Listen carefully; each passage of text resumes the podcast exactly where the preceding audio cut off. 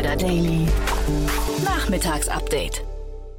Ja, herzlich willkommen noch zurück zu Startup Insider Daily. Mein Name ist Jan Thomas und wie heute Morgen angekündigt, wir haben heute zu Gast Dominik Drexler, den Country Manager Dach von USign. Dort gab es eine große Finanzierungsrunde, über die wir sprechen möchten. Doch bevor wir jetzt Dominik begrüßen, noch mal ganz kurz zur Werbung.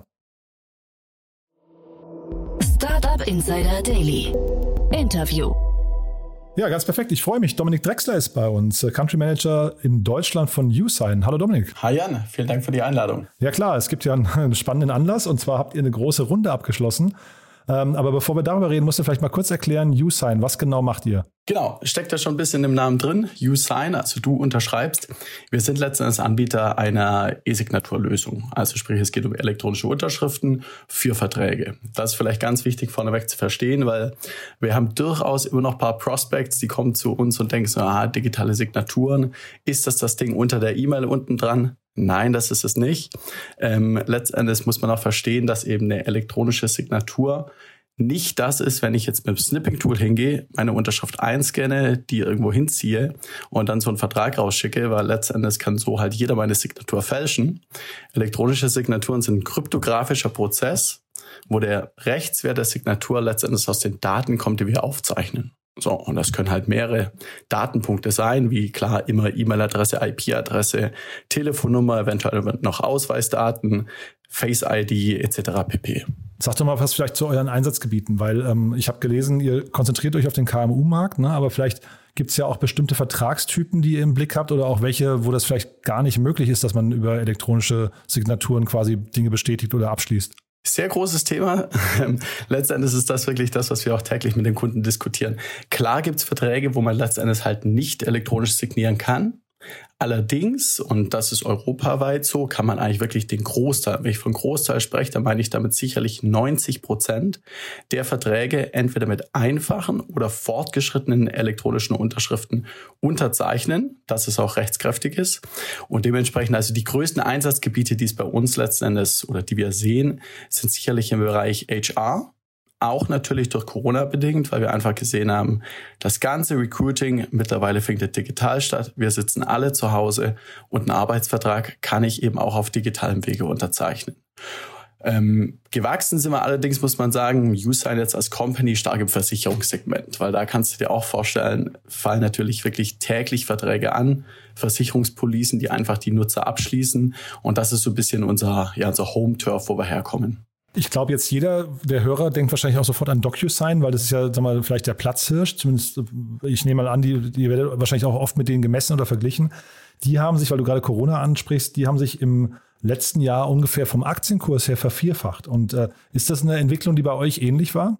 Also wir sind noch nicht an der Börse gelistet. Nee, nee aber ich meine natürlich von Nutzerzahlen ne? und so weiter. Ja. Absolut, klar, absolut. Also wir sind sicherlich natürlich großer Profiteur der, der ganzen Corona-Pandemie gewesen. Warum? Weil halt auf einen Schlag wirklich jeder von zu Hause arbeitete und die Unternehmen wollen natürlich weiterhin operativ bleiben. Und absolut, also letztes Jahr im, im März war es wirklich so, also wir konnten uns in der Periode erster Lockdown halt wirklich März bis, was war das, Ende Mai vor Anfragen wirklich nicht mehr retten. Also das war schon äh, Nutzerzahlen letztes Jahr insgesamt über, über, über das ganze Jahr dann halt auch Wachstum von über 200 Prozent hingelegt. Ähm, muss man aber auch sagen, weil der, also es gab ja dann noch mehrere Lockdowns später, ähm, der Mensch ist schon auch ein Gewohnheitstier. Ja, also was sicherlich im, im ersten Lockdown war da noch die, die große, der große Ansturm. Zweiter, dritter Lockdown, da lässt sich keiner mehr aus der Reserve locken. Da geht es dann zurück zu den normalen Sales-Zyklen und äh, aber trotzdem, ja, also wir können uns sicherlich nicht beschweren. Headcount-mäßig sind wir halt auch, ähm, letztes Jahr vor Corona waren wir knapp 40, jetzt sind wir 120 Leute. Insofern, das ist schon auch ein Indikator dessen, dass natürlich einfach ein größeres Businessvolumen ähm, dadurch entstanden ist. Und das mündet dann jetzt eben in dieser Finanzierungsrunde, äh, komme ich auch gleich drauf, aber ich habe jetzt nochmal geguckt, DocuSign wurde 2003 gegründet und ihr 2013. Was war denn so und vielleicht auch auf heute noch äh, dann gespiegelt? Was ist denn tatsächlich das, was, was überhaupt noch an Platz da war? Wo war denn der Need noch äh, zu sagen, man baut etwas Ähnliches nochmal auf, obwohl es dann seit zehn Jahren eigentlich eine etablierte Lösung gibt? Wo gibt es die etablierte Lösung, ist natürlich die große Frage. Also ganz klar, unsere großen Konkurrenten kommen alle aus den Vereinigten Staaten. DocuSign, Adobe Sign, HelloSign, PandaDoc. Und in den USA gibt es auch seit der Jahrtausendwende schon sowas, das nennt sich den E-Sign Act. In Europa allerdings, also die EIDAS-Verordnung, die gibt es seit 2014. Ja, das zeigt schon mal so ein bisschen, wie, wie langsam Europa im Vergleich zu Amerika da war. Und genauso waren natürlich auch die Adoption Rates von E-Signaturen. Also in den USA sicherlich der Markt ist besetzt. Aber Europa ist natürlich ein Markt, wo, also Schätzungen gibt es dazu, ja, leider nur, aber wir, wir kennen die eben. Also 75 Prozent der Unternehmen haben noch keine E-Signaturlösung. Ja, und das ist natürlich schon ein Feld, wo wirklich, wenn wir jetzt mal zurückblicken, und das ist jetzt ein bisschen das Big Picture aufgezeichnet, ähm, vor 25 Jahren gab es noch Leute, die haben letztendlich mit Briefen äh, in der Businesswelt kommuniziert. Heutzutage, jeder schreibt E-Mails.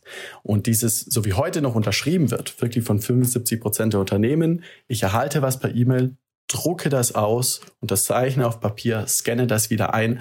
Auch das wird komplett obsolet werden. Also sprich, und das wird sicherlich nicht mehr so lange dauern. Ähm, wahrscheinlich in zehn Jahren haben wir dann auch Adoption Rates nördlich 90 Prozent. Und das ist genau der Trend, wo wir halt in Europa drauf schwimmen. Mhm. Und jetzt, wie gesagt, diese große Finanzierungsrunde, 30 Millionen Euro. Ähm, erzähl doch mal, wer dabei eingestiegen ist und äh, ja, warum ihr euch für die entschieden habt. Genau, also ähm, 30 Millionen, die kommen hauptsächlich von Lead Edge Capital. Das ist ein US-amerikanischer Fonds, der eben auch ja, äh, europäische Unternehmen wie zum Beispiel Spotify, in Deutschland Delivery Hero oder TransferWise eben bei der internationalen Expansion geholfen hat. Zusätzlich hat eben auch unser Seed-Investor, das ist ein Startup-Studio namens eFounders, so ein bisschen das Rocket Internet Frankreichs, eben auch wieder in der Runde mit partizipiert. Warum haben wir uns für die entschieden? Wir haben jetzt schon viel über Amerika, Europa gesprochen und es ist schon auch so, unser Fokus im Moment ist absolut Europa. Allerdings, wenn man jetzt halt sagt, okay, man hat Ambition und vielleicht geht die Ambition auch irgendwann global, dann hilft es natürlich frühzeitig Brücken zu bauen. So, und dementsprechend haben wir uns natürlich für, für diesen amerikanischen Fonds entschieden.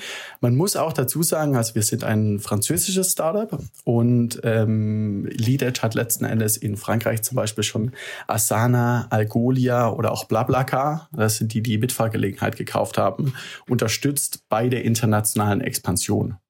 Und dementsprechend ähm, wird eben auch der, ja, der, dann den Board sieht von Lead Edge Capital bei uns übernimmt, der ist eben genau mit dem Thema schon vertraut und kann dann natürlich auch sein Mentorship mit anbieten. Mhm. Jetzt hast du eben schon mehrfach so die Märkte quasi ähm, seziert und hast gesagt, da gibt es eigentlich äh, so virtuelle Grenzen. Lass mal kurz über Europa sprechen. Wie wichtig ist denn dann für euch das ganze Thema DSGVO und auch äh, vielleicht in Europa gehostete Server? Ist das ein, ein, wichtiges Argument gegenüber den Kunden oder ist das eher eine Sache, wo, na, wo, wo dann vielleicht ein DocuSign oder die anderen äh, PandaDoc und wie sie heißen, irgendwann auch sagen, wir machen quasi ein Pendant, eine Spiegelung unseres äh, Serversystems, der Infrastruktur in Europa auf?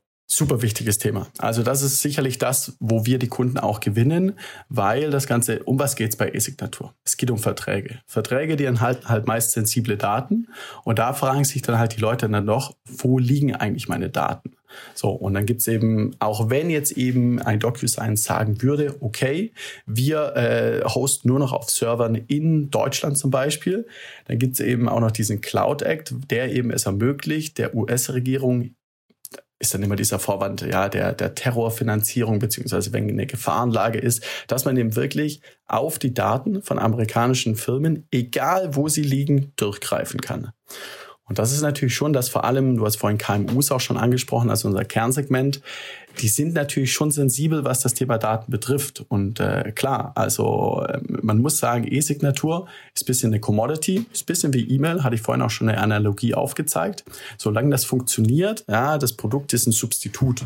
Und da kommt halt schon so ein, so ein, so ein ja, Soft-Factor, kann man sagen, wie, wie Server-Hosting ist halt dann schon auch das entscheidende Kriterium, warum Kunden USign und nicht DocuSign kaufen. Ich habe mir eure Pricings mal angeguckt und ich habe da zwei Modelle gefunden. Da wollte ich dich nochmal fragen. Einmal Application Plans und dann API Plans. Äh, was sind denn das für Unterschiede? Wann brauche ich denn so einen API-Plan? Das habe ich ist mir nicht, das, also hat sich mir einfach nicht erschlossen. Ja, ähm, die API wird halt vor allem, ich sag mal, für die Power-Nutzer letzten Endes äh, eingesetzt. Also das ganz klassische Beispiel sind wirklich Versicherungen.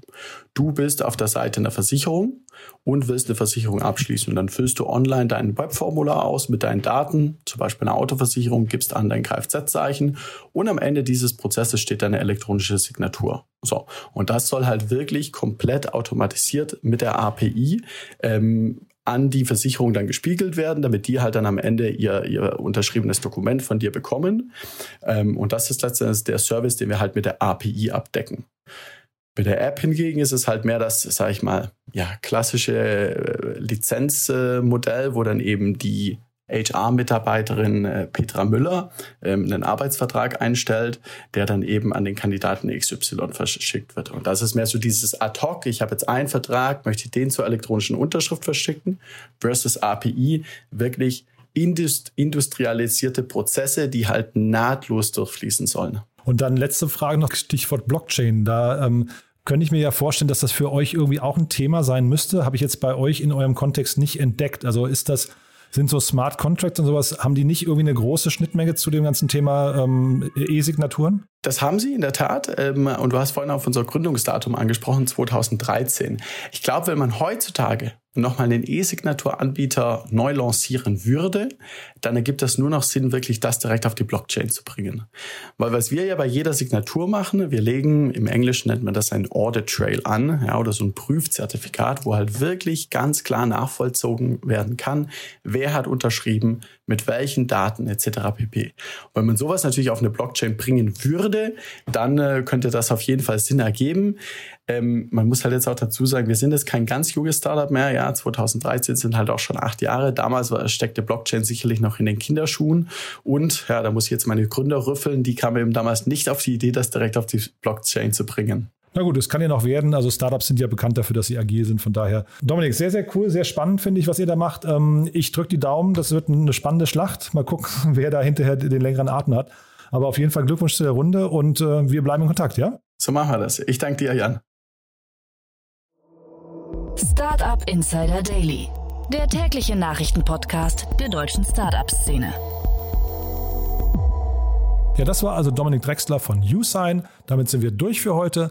Ich bedanke mich bei euch fürs Zuhören. Ich bedanke mich auch, wenn ihr uns weiterempfehlt. Wie gesagt, gerne auf LinkedIn oder Instagram teilen, euren Freunden und Bekannten davon erzählt. Und ich freue mich am meisten, wenn ihr morgen früh wieder einschaltet. In diesem Sinne, bis morgen. Euch noch einen wunderschönen Tag. Ciao, ciao.